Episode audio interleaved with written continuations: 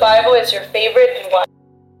That is actually a really tough question because I, I, I don't see the Bible in books. I see them as actually, I see the Bible as one large book that just flows over from one uh, author to another. But I, I, would say, probably right now at this time, my, one of my favorite books is the book of Genesis. And the being is, uh, the reason is, is that Genesis really is talking about something much deeper than the Lord creating the earth in six days. And when you read the early church, they seen the book of Genesis as a link to the book of Revelation. Actually, they seen the book of Revelation as the interpretation of the book of uh, Genesis. So it has a lot of uh, understanding to it, especially when it comes to prophetic understanding. Uh, one of the greatest things I love about the book of uh, Genesis is when it talks about Jesus or as the Word of God, it literally says that Jesus was pre Genesis. So before God created anything, Jesus was already there.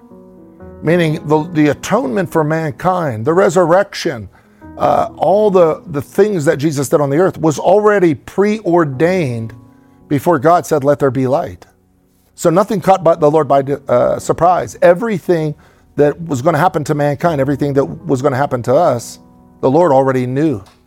And so when Jesus, when it speaks of him as the Word, I mean, what word is that? Clearly it's the Torah, it's the Word of God. Before even the New Testament was unlocked and revealed to us, Jesus was already there at the beginning with that revelation. And for every man of God and every prophet of God that was hungry for that word in Genesis, hungry for Jesus, God began to reveal Jesus to them down through the generations. It's interesting that Moses, the Bible says that Moses, before he received the law, that, that Abraham walked out that law 430 years before Moses. So before there was any Torah, before there was any word, uh, I have to laugh because the Bible says that Abraham walked the word out. And so when I hear things in the church like we can't live by the law, then how did Abraham walk it out? And he never even had an understanding of what Moses was saying because that wouldn't come for 430 years later.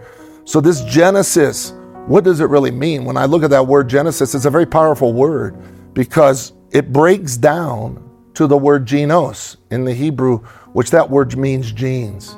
So Genesis is just not about the beginning, it's the beginning of the DNA of God. And as uh, we look at the world today, what is the world trying to do? It's trying to change our DNA. I mean, from everything from, you know, what what med- the medicine is doing right now to to armies being created with the DNA modification, mRNA, and all those things. This was a war that started all the way back in Genesis with the fallen angels, where they were trying to come, according to scripture, and marry the daughters of the earth. They were trying to create another race. And interestingly enough, when Jesus is asked by the disciples, What will we receive when you come into your kingdom?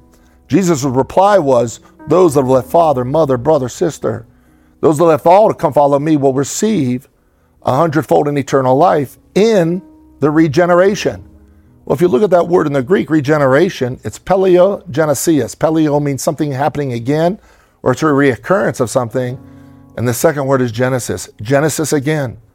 So Peter is saying at the end of the age, there's coming another Genesis. So when I look at the book of Revelations, I realize it's also a parallel of the book of Genesis. They're overlapping each other.